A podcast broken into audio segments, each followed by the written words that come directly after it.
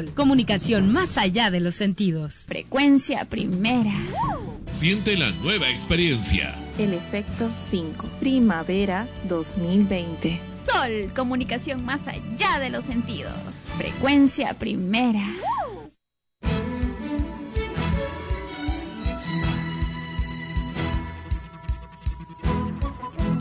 Con ustedes, extremos en Sol, frecuencia primera, con Jorge Carvajal, Javier Cirupú, Dani Almeida, Cristian Navarro y Sandro Parodi. Y Ana Rosa Liendo. Con las voces identificativas de Jem, Chica Migraña y Meet. Extremos en Sol, frecuencia primera, la señal de la nueva era. En vivo. He aquí los titulares de este episodio. Extremos, episodio extraordinario en vivo, desde Lima, Perú, Sudamérica. Episodio número 620, Descontrol. Fraudulentamente, 105 congresistas de la República vacaron al presidente electo Martín Vizcarra por presuntos actos de corrupción, amparándose en el ardid de la incapacidad moral permanente. Así, nombraron como presidente de la República interino al presidente del Congreso, Manuel Merino, del Partido Acción Popular, quien luego de tres días nombró a su nuevo gabinete encabezado por el doctor Antero Flores Arauz Esparza y un equipo sumamente cuestionado. Pueblo sale a las calles durante varios días y noches. A nivel nacional y cacerolazos se escuchan en las diferentes latitudes del país, rechazando a Merino y esta abusiva y corrupta situación leguleya que menoscaba la democracia. Caos la noche del viernes y sábado para domingo las protestas en el centro de Lima en horas de la noche y madrugada llegaron al extremo de cobrar dos víctimas mortales y decenas de heridos entre protestantes civiles y periodistas, heridos con perdigones y balines lanzados aparentemente por la Policía Nacional del Perú. Finalmente, luego de presión internacional y nacional, Manuel Merino renunció al gobierno. Congreso de la República decide en estos momentos la suerte del país en un pleno extraordinario de urgencia. El mundo mira al Perú en estos momentos. Protestas no solamente se hacen sentir en el país, sino también en diferentes latitudes del planeta. Esto y más hoy en Extremos, episodio 620, que ya empieza inmediatamente en Extremos.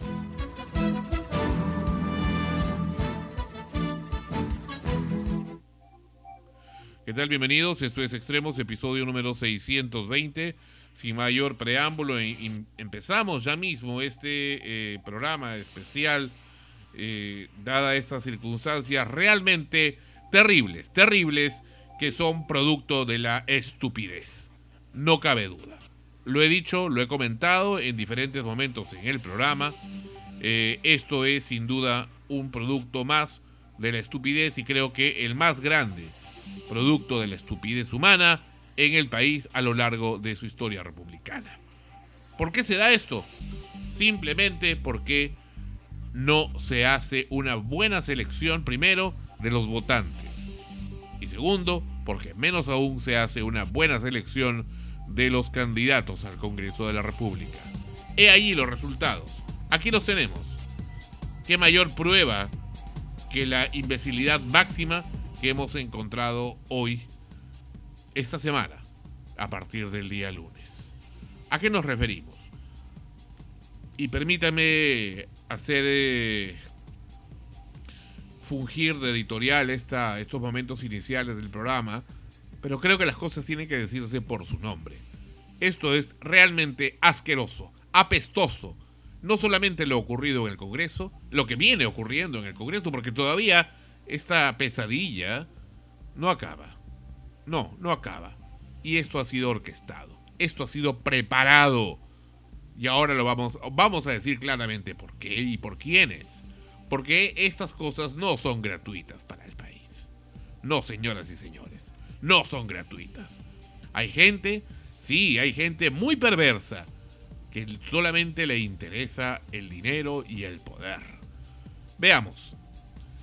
Se le acusa al señor Martín Vizcarra Cornejo, presuntamente, de haber cometido delitos de corrupción eh, por el tema lavajato. Se habla del Club de la Construcción, se habla de A, B, C, D, E, F cosas. Muy bien. Para ello, están amparándose en el tema, en el bendito tema de que ya es un, refrito en realidad, que en la constitución política del Perú, eh, aprobada y legislada en 1993, una de sus normas habla de la vacancia por incapacidad moral permanente. Así dice la letra, incapacidad moral permanente. Pues bien, analicemos. Si hablamos de una incapacidad significa que la persona es no es capaz, no puede hacer algo. Por más que quiera, no lo va a poder porque es incapaz. Eso es incapacidad. Y si hablamos de moralidad, la moral es muy amplia y hasta subjetiva. Pero bueno, si estamos comprendiendo que están entendiendo subjetivamente que la moralidad está asociada a delitos de corrupción, pues entendemos que a eso se refiere. Correcto. Sin embargo, en primer lugar, todavía no se le ha juzgado al señor Vizcarra. Y él tiene derecho, obviamente, a exponer sus pruebas. Son acusaciones que hace la fiscalía. Nada más, hay presunción, hay indicios. Podrían ser indicios muy sólidos, pero son solo indicios. Entonces nadie es culpable hasta que se le pruebe. Definitivamente hasta, que sea sentenciado, juzgado. Y este no ha sido el caso. Ahora bien, así fuera él culpable de estos presuntos delitos, estamos hablando de qué? De que la norma habla de incapacidad moral permanente. Significa que el, sujeto a esta norma permanentemente, o sea, por el resto de sus días, no va a poder tener la capacidad de actuar moralmente. Es decir, actuar sin corrupción, porque a eso lo han asociado. Y si fuera así, entonces, ¿para qué demonios lo están eh, juzgando para darle una sentencia eventualmente y ponerlo en prisión? ¿Quiénes van a prisión? ¿Para qué la gente va a prisión? La gente va a prisión precisamente para poder tener una una pena que pueda eh, de alguna manera rehabilitar a la persona. ¿Qué significa rehabilitar? En el entendido que esa, esa, esa acción, esa, esa corrupción o ese delito que ha cometido es un acto de conducta temporal. Y si es temporal, no es permanente. Es lo opuesto. Entonces, ¿de qué demonios están hablando por el amor de Dios? ¿Cómo se puede hablar de incapacidad moral permanente, aun cuando fuera el tema del delito de corrupción, que francamente no lo es, pero si así fuere, cuando sería una incapacidad temporal, temporal. Y la norma, la constitución no habla en ningún momento de incapacidad moral temporal, no lo dice, dice permanente, es decir, que no hay más que hacer. Una persona condenada a eso. ¿ya? ¿Y quiénes, por ejemplo, podrían ser eventualmente ahí? Fujimori, por ejemplo, porque ah, tiene una cadena perpetua. ¿Por qué es perpetua? Porque ya no tiene cura, no tiene solución. Montesinos, y eso que tampoco, ¿no? Montesinos le han dado perpetuo, creo que sí. Este sí, también. Abimael Guzmán, son crímenes de lesa humanidad. Entonces, allí sí es perpetuo, ¿no? Pero bueno, le han dado esa interpretación así a la rápida y esa es la consecuencia. Primero. Segundo, ¿no se han fijado en la situación extrema en la que estamos de la pandemia? Una situación realmente insostenible y a la vez también con los problemas económicos y a pesar de todo ello, simplemente vamos a fregar el asunto. Ahora, a mí realmente me da eh, no solamente asco, sino eh, me irrita, realmente me, me irrita y me da ganas, francamente, de romperles la cara a cada uno de estos malnacidos, porque esa es la palabra, hay que decir las cosas por su nombre. Hay que tener testículos, ya, u ovarios en el caso de las mujeres, para decir las cosas por su nombre. Estos malnacidos, ya como el hijo del señor Ricardo Belmont, que a sabiendas, a sabiendas muy bien, y eso lo advertimos aquí en el programa, de que cosas como esas iban a ocurrir, le renta pues la, las frecuencias de 91.9 de Radio Tigre a este monstruo, a este monstruo que es el señor Philip Butters. Sí, señores y señores. Le renta, la, que, que, alegremente. ¿Para qué? Para que despotrique cuanta estupidez le llegue a la cabeza a ese sujeto. Y no lo hace solo, también lo hace en Willax Televisión, con la complicidad que solamente buscan el comercio de la familia Wong. Y ahí están pues la crema innata de la basura. El mismo Jaime Bailey, Beto Ortiz, irreconocible francamente ahora, ya se quitó completamente la careta, y eh, la señora Leiva, ¿no? Junto con el señor Philip Butters, por supuesto, dándole batalla una y otra vez contra la democracia, que no hacen otra cosa simplemente que buscar la victoria de la señora Keiko Fujimori, quien evidentemente padece de alteraciones mentales. Desde el día en que perdió las elecciones no quedó bien. Y hoy nos ha fregado, ha fregado, ha jodido al país con su estupidez al borde de llevarlo al colapso total. Y encima nos cae todavía lo de la pandemia y tienen la raza, tienen la raza de hacer lo que están haciendo. Francamente, yo doy este, un aplauso. Un aplauso inclusive también a Dani Almeida, que no está con nosotros, que va a entrar en unos instantes desde Miraflores o alguna parte de Lima donde se encuentre, está salido a marchar y me parece que ella, como el resto de gente que lo ha hecho, es muy valiente. Es muy valiente y merece no solamente nuestro aplauso y nuestra solidaridad. A ese muchacho que le reventó la cara a un puñete, a este maldito, ya eh, pseudo congresista, pseudo congresista, ya este, me parece que hizo muy bien, muy bien. Y creo que es lo que muchos peruanos teníamos ganas de hacer. Y me parece un cobarde el haberse arrepentido después. Pues bien, eso es lo que quería decir al comienzo. Esto es Extremos, episodio número 620.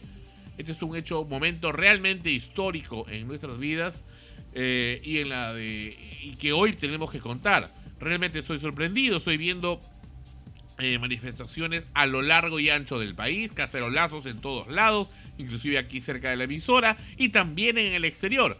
México, Madrid, Nueva York, Buenos Aires, Los Ángeles, Roma se han hecho presentes. Tokio se han hecho presentes con peruanos que están allí manifestándose.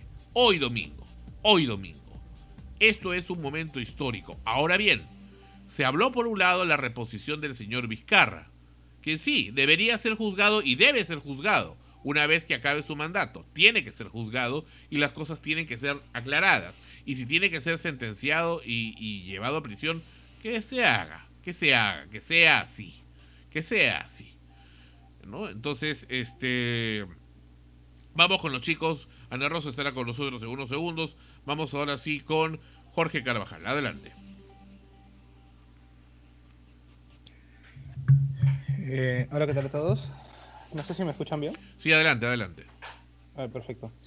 Eh, efectivamente, Sandro, como dices, lo, sucedido en esta semana es, completamente histórico, es anecdótico. Creo que muy pocas veces hemos visto al país unido con, una, con una meta tan en clara.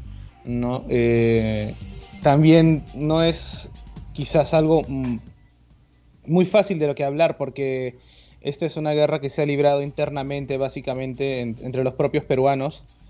Eh, para poder darnos en realidad un propio futuro. Y lo que ha ocurrido ayer 14 de noviembre con el fallecimiento de estos dos compatriotas que se suman ya a, muchos otros heridos, eh, pues es algo que hay que tomarlo, creo, de una manera muy consciente, porque las cosas no son tan, no son tan fáciles como se han ido contando. Y creo que en verdad los congresistas tienen que hacer eh, como quien decir, bastante, bastante conciencia para poder no, no ser tan frescos en verdad.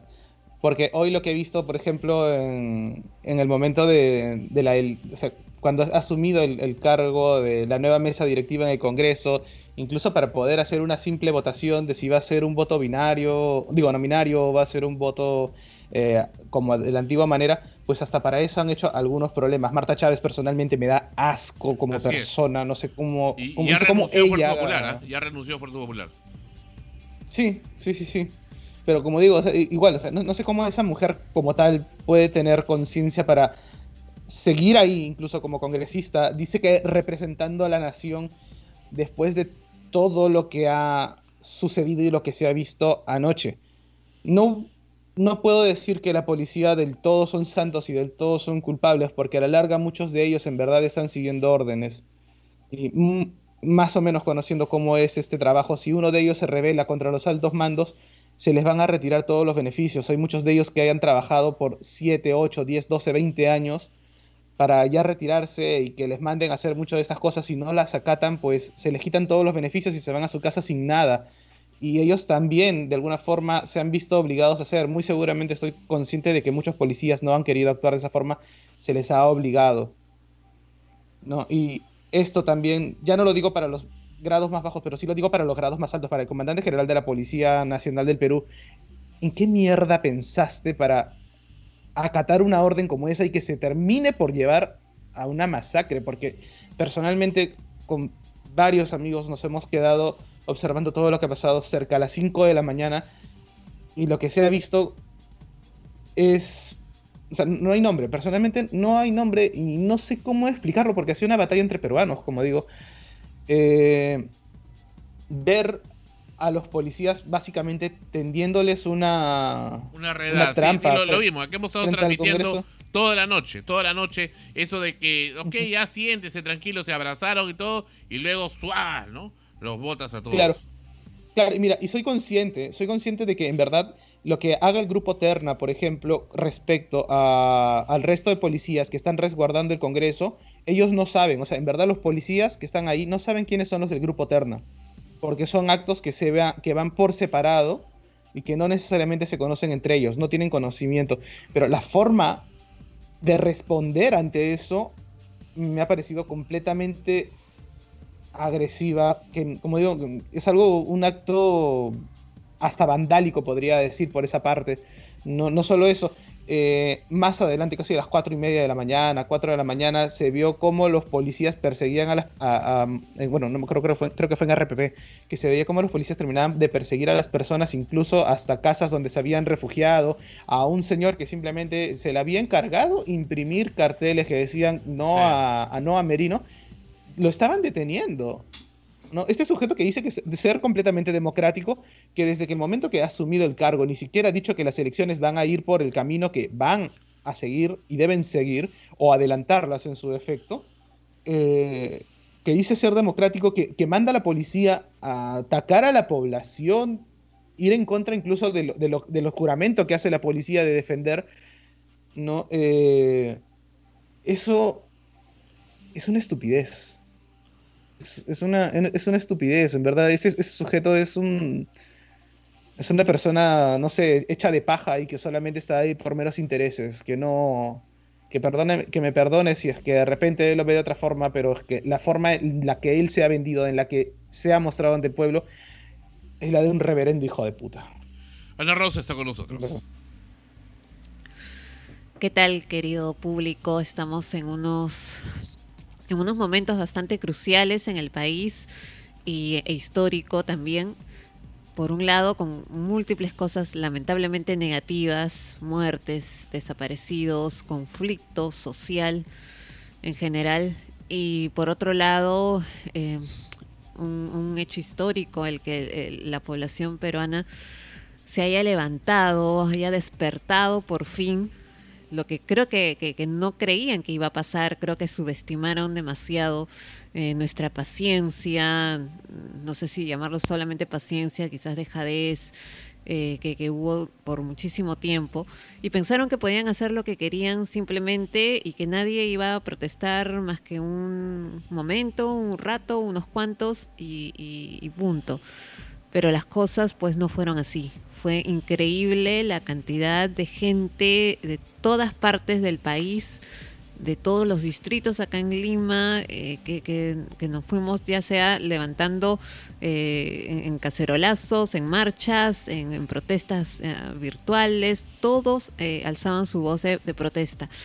Algunos a favor, otros en contra, hay de todas las opiniones, pero digamos que en una gran, gran, gran mayoría de la población expresaron su repudio contra todos estos años, porque no es solamente este momento, es una reacción de todos estos años de aguantar tanto y tanto eh, eh, de, esta, de esta gente que, se apodera del, del, Congreso, que se apodera del poder en general político para no solo robar, sino dañar completamente a la sociedad, al país porque no es solo una cuestión económica, es una cuestión moral, es una cuestión de, de, de emociones, que hacen sentir que el peruano de pronto eh, no puede avanzar, que, siempre hay un obstáculo, como si las cosas no fueran a cambiar y creo que esta vez estamos demostrando que ya no vamos a, esperar más, no vamos a callar más, no vamos a aguantar más.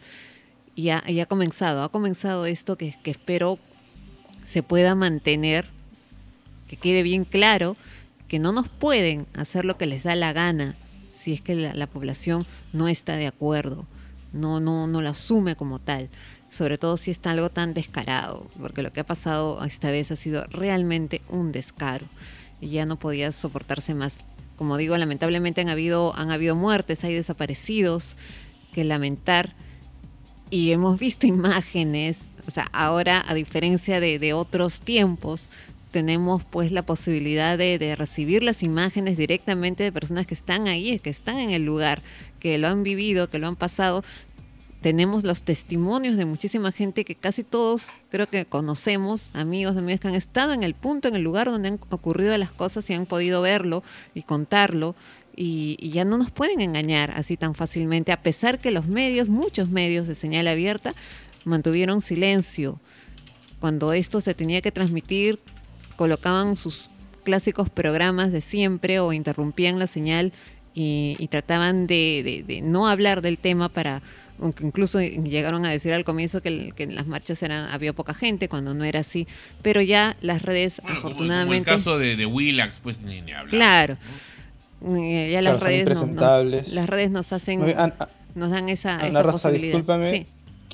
sumando lo que dices, ¿no? De que ahora como los medios, o sea, por más de que han intentado tapar en algunos casos, al inicio casi de toda esta protesta sucede que también gente cercana a Merino hace eh, este comunicado directo hacia el IRTP, ¿no? De que dejaran de transmitir justamente las huelgas, los movimientos, y a razón de la cual justamente Ricardo Bedoya termina por renunciar, ¿no?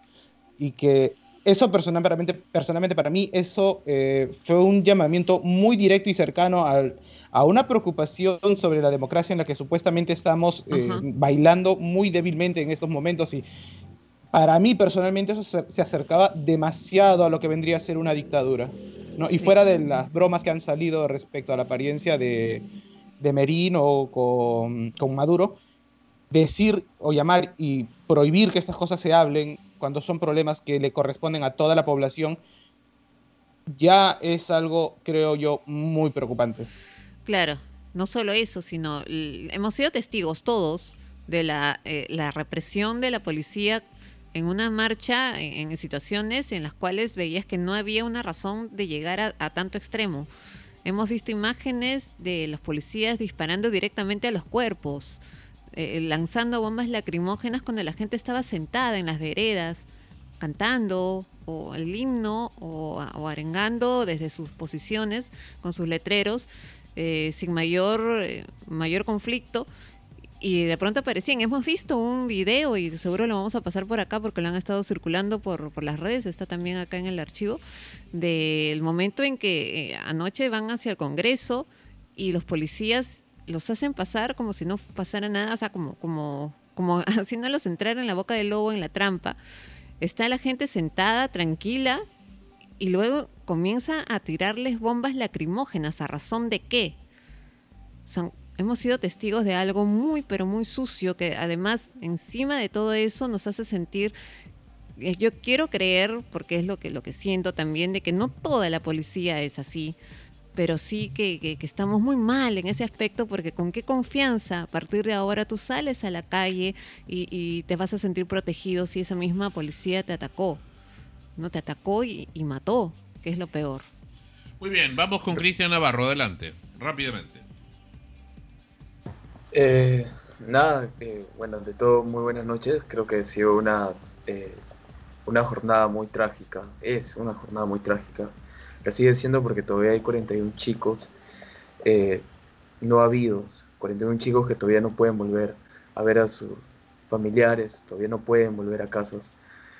Es muy lamentable lo que ha estado pasando con la muerte de dos mártires considerados del Bicentenario. El primero de ellos, eh, Inti Sotelo, y el segundo de ellos, eh, confirmado posteriormente, Jack Bryan Pintado.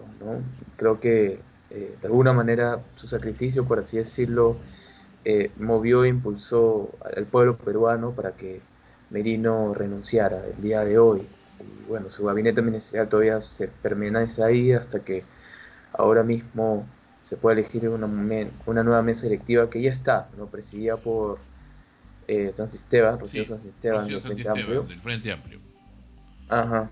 Y bueno, hay que esperar que ese, digamos, eh, Congreso lo ratifique, ¿no? Para las ocho y media ya se saben los resultados. Correcto. Eh, bueno, mientras vamos a ir eh, con Dani Almeida, que está en algún punto de Lima, nos lo va a decir ella misma. Vamos con Dani Almeida a ver si responde nuestro llamado. Ella está en la marcha, nos ha mandado ya un despacho hace un momento. Eh, vamos a ver si logramos contactar con ella. Esto es extremos. Dani, ¿cómo le va? Dani, ¿nos escuchas? Bueno, todavía no entra la llamada. Con respecto, eh, Sandro, con respecto a lo que un poco lo que decía Ana Rosa, ¿no? De cuál es la imagen ahora que ha quedado respecto a, la policía, que eran quienes nos cuidaban. No sé si les llegué a comentar ayer por la eh, noche. ahí está ya, Dani. Dani, ¿nos escuchas? Hola. Dani.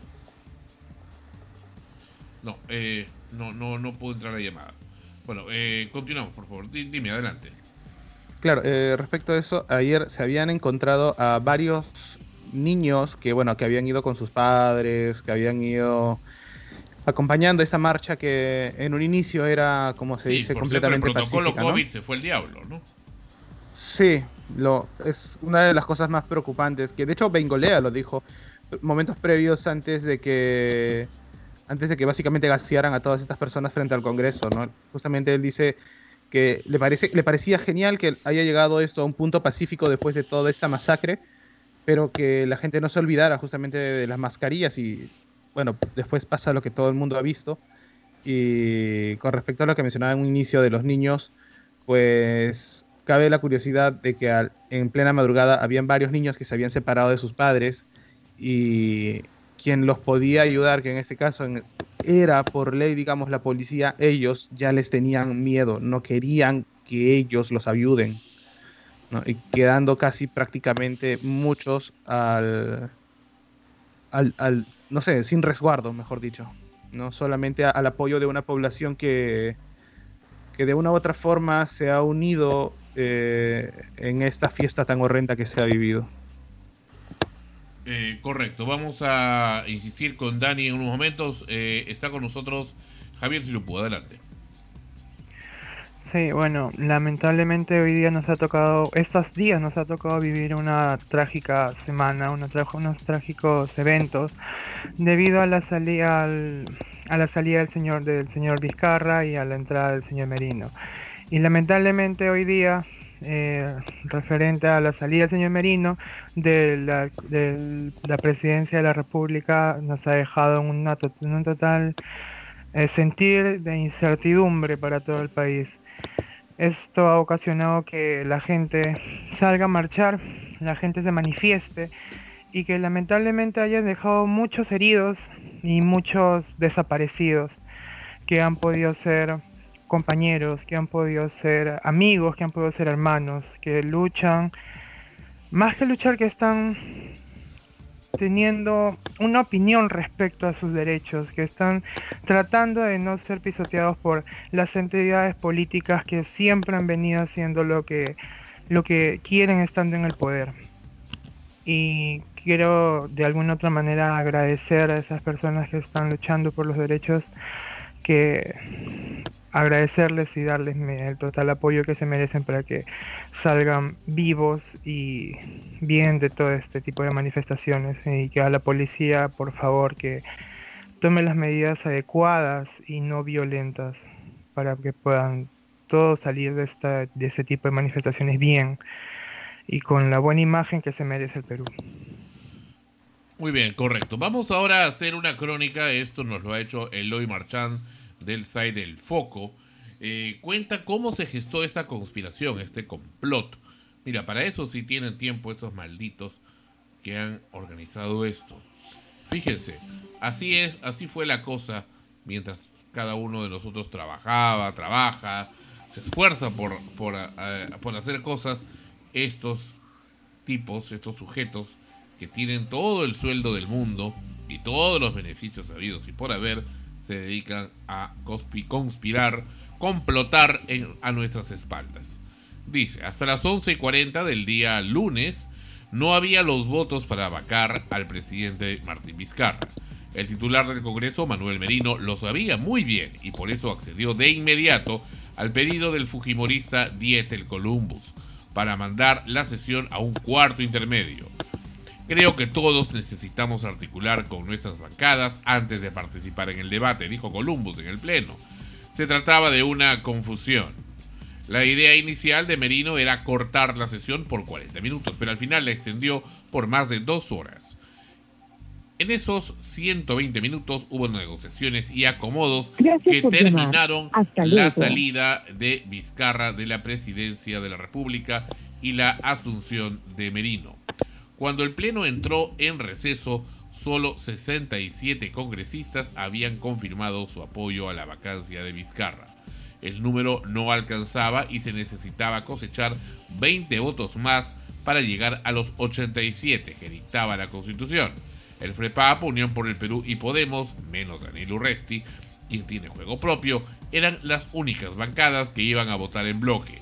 A las tres las motivaban las razones distintas. El FREPAP es un grupo religioso que cree que Vizcarra es un inmoral, que no debía estar en la presidencia. Por su parte, UPP, manejada al, limón entre Antauro Humala y Edgar Alarcón, era la impulsora de la vacancia. La bancada de Podemos estaba dividida hasta el viernes, pero el pedido de prisión preventiva contra su líder, José Luna Galvez, uniformizó las opiniones. En el Frente Amplio, Fuerza Popular, Acción Popular y Alianza para el Progreso, APP, la votación a favor de la vacancia de Vizcarra estaba dividida. Merino no tenía certeza en el voto de esas bancadas. En el Fujimorismo, por ejemplo, 10 estaban a favor de la vacancia y 5 se inclinaban por la abstención. Acción Popular estaba dividida en dos y lo mismo el Frente Amplio. En APP la cosa era poco alentadora. Solo dos parlamentarios comunicaron a Merino que iban a contradecir la opinión de su líder, César Acuña. Dio a El Comercio, dijo al Comercio. Se trataba de Omar Chejade y Carmen Omonte. Del primer intento de vacancia contra Vizcarra, Merino aprendió dos lecciones. No adelantarse a los hechos y ser cauto en las negociaciones. Esta vez no llamó a ningún militar y tercerizó las negociaciones. Para esto último tuvo dos emisarios, sus vicepresidentes Luis Valdés y Guillermo Aliaga.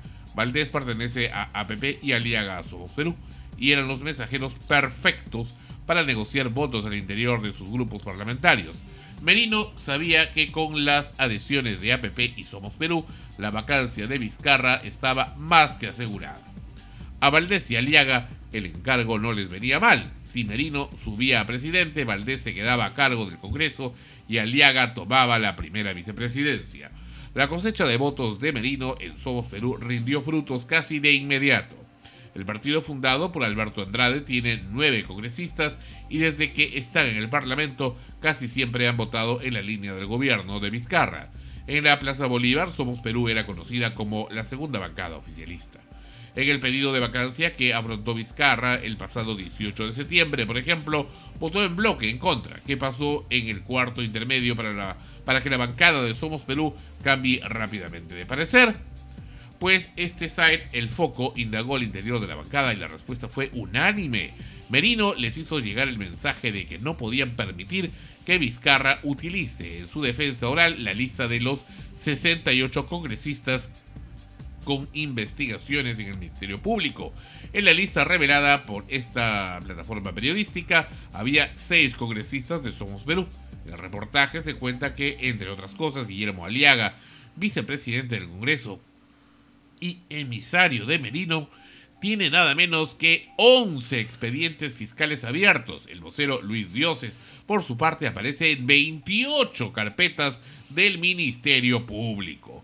Cuando Guillermo Aliaga comunicó a su bancada el mensaje de Merino, el apoyo no demoró en llegar. La bancada no había tomado una decisión y por la buena relación que tenían con Vizcarra todo apuntaba que otra vez iban a votar en rojo, es decir, negando esa posibilidad de la vacancia.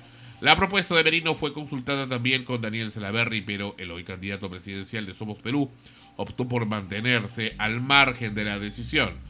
Salaverry llevaba dos semanas en cura de silencio y con Vizcarra vacado recién se pronunció. Soy candidato del partido, no de la bancada. Lamento de la decisión de algunos congresistas, dijo eh, en una entrevista en Latina. Con el Pleno nuevamente en marcha, Somos Perú no tardó en hacer público la decisión que habían tomado en el cuarto intermedio.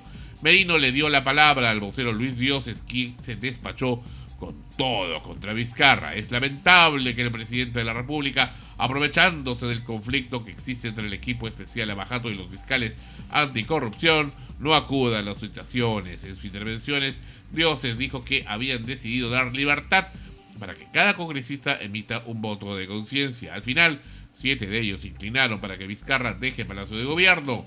Aliaga había cumplido con creces el plan de Merino. Conseguir los votos de APP no fue tarea fácil para Merino ni para Valdés. Si para Somos Perú el mensaje era no emitir, no permitir que se recurra a las investigaciones del Ministerio Público, para APP era que Vizcarra no garantizaba unas elecciones limpias. Cuando Luis Valdés llevó el mensaje de Merino a su bancada, la respuesta que recibió de algunos de sus compañeros fue el presidente del partido ya ha dicho que no apoyaremos la vacancia. El último 31 de octubre, César Acuña dio una entrevista al diario El Comercio donde dijo que él y su partido estaban en contra de sacar a Vizcarra de la presidencia. En el cuarto intermedio no hubo un acuerdo con APP. Por eso, luego del receso, las intervenciones de los congresistas de APP apuntaban a toda dirección. Unos estaban más indignados que otros. El vocero Fernando Meléndez, el congresista con 88 investigaciones fiscales abiertas, fue uno de los que pidió sumarse al pedido de Merino. En su intervención, Meléndez fue uno de los más duros contra Vizcarra. Hoy tenemos que corregir la historia. Quedó al, descubierto que su gobierno es espurio, fruto de la mentira, de la conspiración, del engaño y de la tradición.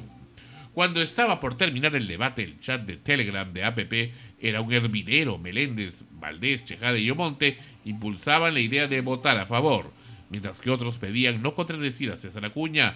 Cuando el último 2 de noviembre la moción de vacancia contra Vizcarra fue aprobada, APP en bloque no la apoyó. En el momento en que se complicaban las conversaciones en el chat de la bancada, Acuña publicó un mensaje en el Twitter que dejó a varios desconcertados.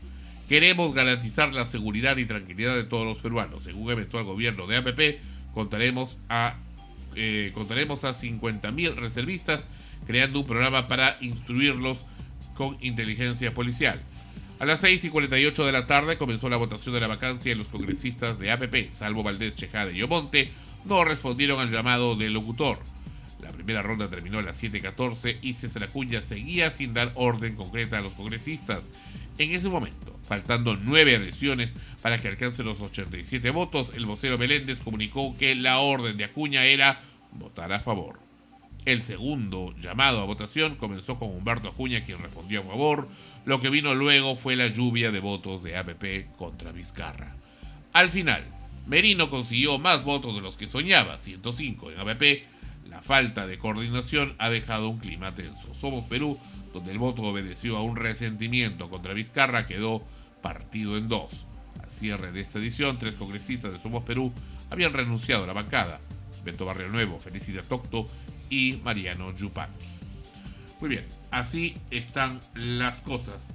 Eh, esto fue lo que ocurrió.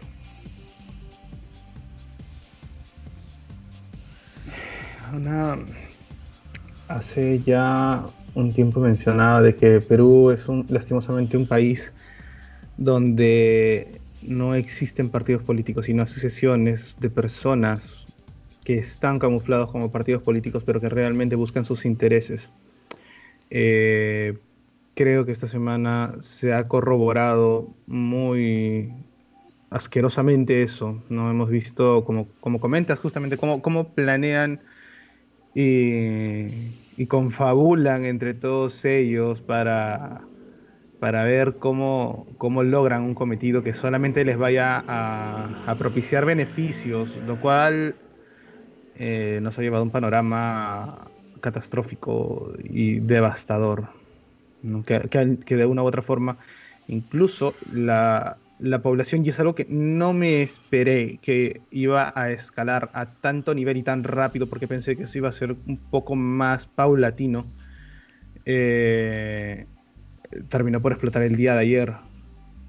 Y, y al menos hoy creo que, aún con la pérdida que se ha llevado, estamos viendo lo que vendría a ser un nuevo inicio y esperemos que esto no se termine solamente acá porque en verdad, si bien todo empezó con un puñetazo que le dieron a Burga, que Carlos etc. le da a Burgas, muy bien merecido personalmente, eh, termina por este fallecimiento y a pesar de todo, a pesar de que este, este usurpador realmente del poder merino eh, ya ha salido, la verdad es que aún nos quedan un nido de ratas ahí ¿no? Porque a pesar de que él ya dijo en las horas de la tarde, de que, al mediodía, mejor dicho, eh, que, se iba del cargo, que lo dejaba a disposición ¿no? irrevocablemente, eh, pues nos quedan todos estos ministros que todavía están un poco a disposición, porque todavía falta lo que va a decir el Tribunal Constitucional y lo que va a decir el Congreso, pero es que también tenemos ese nido de ratas que es el Congreso,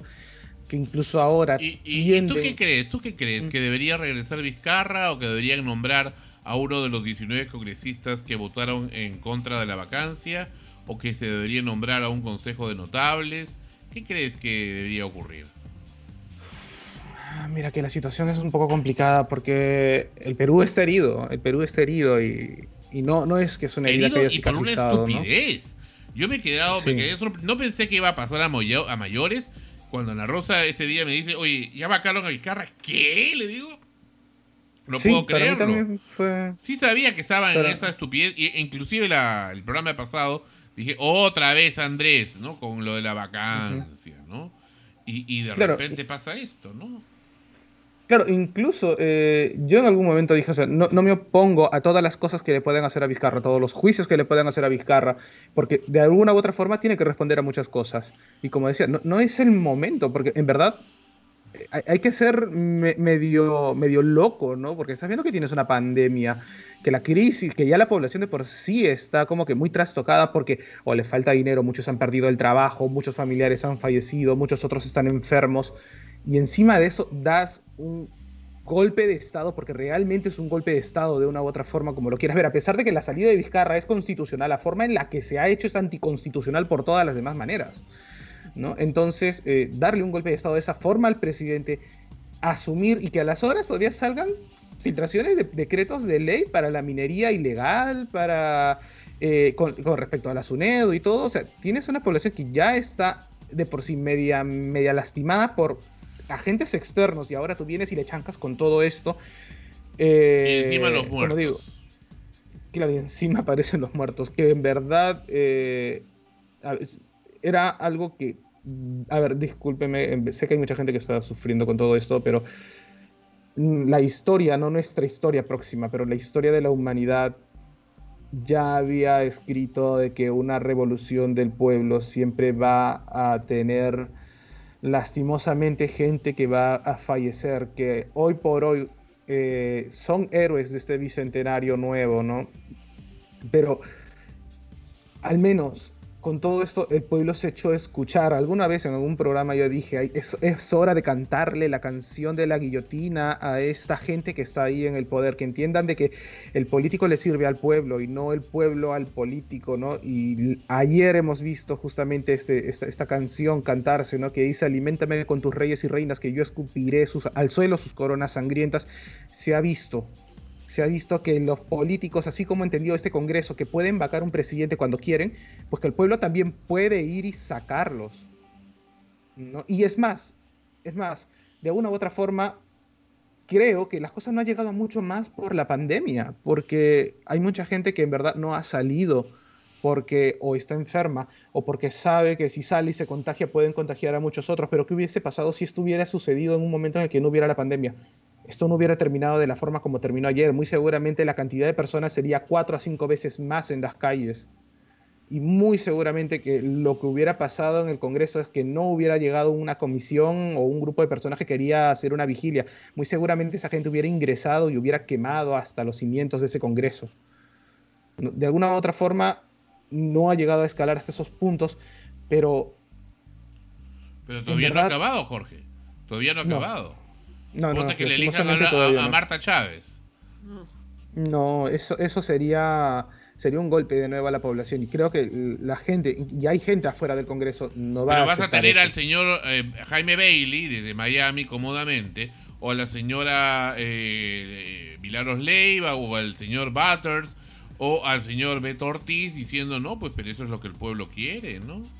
Hay que respetar. Sí, no, y, muy seguramente que incluso con la entrada de Marta Chávez van a haber sujetos tan innombrables como eh, este, el primer ministro, se me ha ido el nombre en este momento, em, eh, Araos, que agarra y, en una entrevista tan irrisoria como para decir que no sabe nada, que no sabe dónde están sus, ministros, ¿no? Y, que, y, que, literalmente citó a Platón de una forma muy, muy estúpida, ¿no? Con que no sé, solo sé que no sé nada, literalmente lo dijo de una forma muy estricta y dejó de una forma muy chistosa, eh, estúpidamente chistosa a, su imagen y peor todavía al resto del país. Hay gente que, que ha estado viendo esa entrevista que se dio, si no me equivoco, fue en RPP, y de RPP todavía se va al Canal 2 y hacen otros, otro circo tan, tan estúpido. Y, que, y que aún, a pesar con la salida de, Merino, pues este sujeto todavía está ahí. Todavía no ha sido promulgado exactamente por el peruano que diga que todos los ministros acaban ya de dejar de ser ministros. Todos son, han dejado el cargo o han renunciado al cargo por mención. Y como digo, a pesar de eso, todavía no queda ese, ese congreso que está ahí y que está haciendo tantos problemas a pesar de haber visto que anoche hay peruanos, sus connacionales, se han literalmente roto hasta las piernas. Él dijo ante los Flores Alados, y me da mucha pena, porque le tengo eh, aprecio y agradecimiento, porque yo he sido candidato de Orden, el partido que él eh, tuvo en el 2016. Eh, sin embargo, obviamente, no estoy de acuerdo con lo que ha hecho, pero él dijo, entre muchas, perdóneme, incoherencias, francamente, no entiendo a estos jóvenes. Algo debe molestarles pero no entiendo qué. Me gustaría saber. Esa frase dijo. Me parece completamente infeliz. Pero sí, claro, si, si nos están escupiendo en la cara a todo el mundo, como es que ya no hay algo que no nos vaya a molestar? por eso yo digo. Eso y más, ¿no? Y decía que no lo ubicaba el presidente. ¿Y dónde está el presidente? No sé. No me contesta el WhatsApp. Me dejan en visto. ¿Cómo? claro, claro, ¿no? O sea, peor, no sé, peor que, un, que, que, una ex tóxica que te dejen visto, literalmente, el presidente parece que lo dejó ahí, ¿no? Eh, y es, es que, en verdad, no, o sea, de alguna u otra forma no tengo palabras suaves para expresar todo lo que ha pasado anoche, porque de alguna u otra forma, como digo, es ha sido un escupitajo a la cara por parte de, de estos políticos que están, que están ahí y que espero ahora entiendan de que en verdad hay un pueblo que no, eh, no se va a callar, de que, de que va a ir y va a hablar. Hay, un, hay una frase que se ha notado últimamente en esta, en, esta, en esta revolución, en verdad, ¿no? que dice que se metieron con la generación equivocada. Y creo que en verdad ha sido la peor generación y el peor momento para que esos políticos quieran hacer algo de esa manera. Porque el pueblo equivocado. Mm, no, digo la generación en general, no, no, por el, no por el pueblo, porque lo que pasa, a diferencia, por ejemplo, de los 90, 80, 1920 y todo, si quieren ir más atrás, a 1814 o más años, antes no habían tantos medios de comunicación como los que hay ahora. ¿no? Eh, antes de repente podían haberlo llegado a tapar. Montesinos podía decir, oye, ya, eh, que no lo saquen en los canales, pasen cualquier otra cosa, pongan a la Chola Chabuca, no sé, a Laura Bozo por ahí haciendo cualquier otra tontería y que la población se engañe. El Estado ha estado transmitiendo esto. Claro, ¿no? Y, pero esta vez, esta ocasión ha sido anecdótico porque las personas han tenido, y la era de las pantallas ha hecho notar, ¿no? O sea, todo el mundo ha sido anoche reportero, todo el mundo ha sido comunicador, todo el mundo ha dejado en claro y se ha dejado ver qué es lo que ha sucedido. Y a nivel internacional eh, muchas, muchas personas, muchos políticos también internacionales nos han dado su apoyo. A mí personalmente, a pesar de todo el odio que muchas veces los peruanos dicen tenerle a los chilenos, esa frase que nos dedicaron, no sé, de que ellos están con nosotros, eso eh, deja muy en claro que que no son los tiempos en los que se vivían, desde que, de que algo está cambiando en el mundo, de que hay una mayor unidad, de que, los, el conocimiento se ha hecho de todos. Y creo que anoche con lo que se ha pasado, con lo que se ha dejado ver, eh, ha quedado eso muy en claro, ¿no? Y, personalmente me, dio mucho asco cuando salen todos los ministros del Mininter y, dicen que, que, nuestro querido expresidente, ex dictador personalmente le digo dictador porque no hay otra palabra para dirigirse a ese miserable, había decidido no renunciar por, oh gracias, eh, consejo de Araos y Cheput. ¿No? Entonces es como que, o sea, piensa que tu gente se muere. No, no es.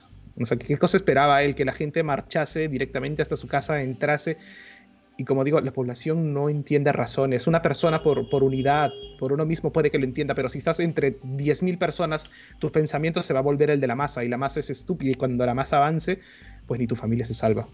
¿no? Entonces, no, no, sé qué cosa ha tenido en la cabeza este sujeto, que me alegro que su proceso de dictadura haya durado lo que duraron, no sé, tu balón de gas o tu botella de aceite en la alacena, que, que no es mucho y que de alguna u otra forma, a pesar de que ya nos perjudicó a nivel comercial y en otras áreas, porque estas heridas no se van a pagar tan sencillo, al menos ha tenido un fin, digamos, medianamente próximo o el inicio de un fin medianamente próximo, que esperemos esto no escale a peores.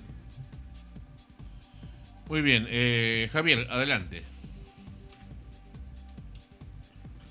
Claro, justo con lo que mencionaba Jorge, eh, estoy de acuerdo con él. Totalmente de acuerdo con respecto al expresidente Merino. La gente marchaba por el hecho de que este, este poder que tenía él dentro del legislativo se iba a ir también al poder ejecutivo y que se unificarían este, los dos poderes. Y el hecho de que se unifique tendría que ver con intereses que tendría que ver dentro del Congreso. Es por eso que la gente salía a marchar, es por eso que la gente prevalecía tenía que eh, prevalecer perdón, sus derechos. Disculpa que te interrumpa, Javier. Está Dani ahora sí con nosotros en, en línea. Adelante, Dani. Hola, espera, un, a ver, dame unos segundos para poder hacer la llamada. ¿Cómo están?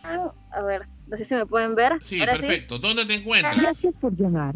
Hasta Ahorita Estoy, este, estaba en camino a mi casa. Eh, la marcha ha estado sumamente pacífica. Yo llegué a eso de las 3 de la tarde, 3 de la tarde en punto. Eh, ha habido todo lo que es baile, marinera, saya, la cantidad de gente ha sido tremenda. Han habido dos grupos. El primer grupo se quedó en Miraflores y el segundo, que fue conmigo, nos quedamos hasta Ríxula de Equipa. Sí ha habido un lapso de tiempo en los cuales los policías, ah, sí, un periodo de tiempo exacto que los policías ya empezaron a llegar en, en carros, en camiones un poco, entonces ya me retiré hay mucha gente que ya se está yendo para el centro. Me están informando que todo está sumamente tranquilo, pero este, la gente ha estado sumamente unida. Hay una unión tremenda. De verdad no calculan cuánto. ¿Y, qué es lo que ustedes eh, pretenden, ya que tú eres parte de esa marcha? Eh, ¿Qué es lo que escuchas que la gente quiere? ¿Quiere que regrese Vizcarra, que se nombre a alguno de los congresistas que votó en contra de esta infamia? que se nombre a un grupo de, de no sé, de, de- de celebridades, de intelectuales. ¿Qué es lo que quieren ustedes? Ya renunció mira, eh, Merino. Ya no, ya Merino ya no es el asunto principal acá. El asunto principal ahora es que no sé que, que, que se haga justicia por la muerte de estos dos muchachos. Tienen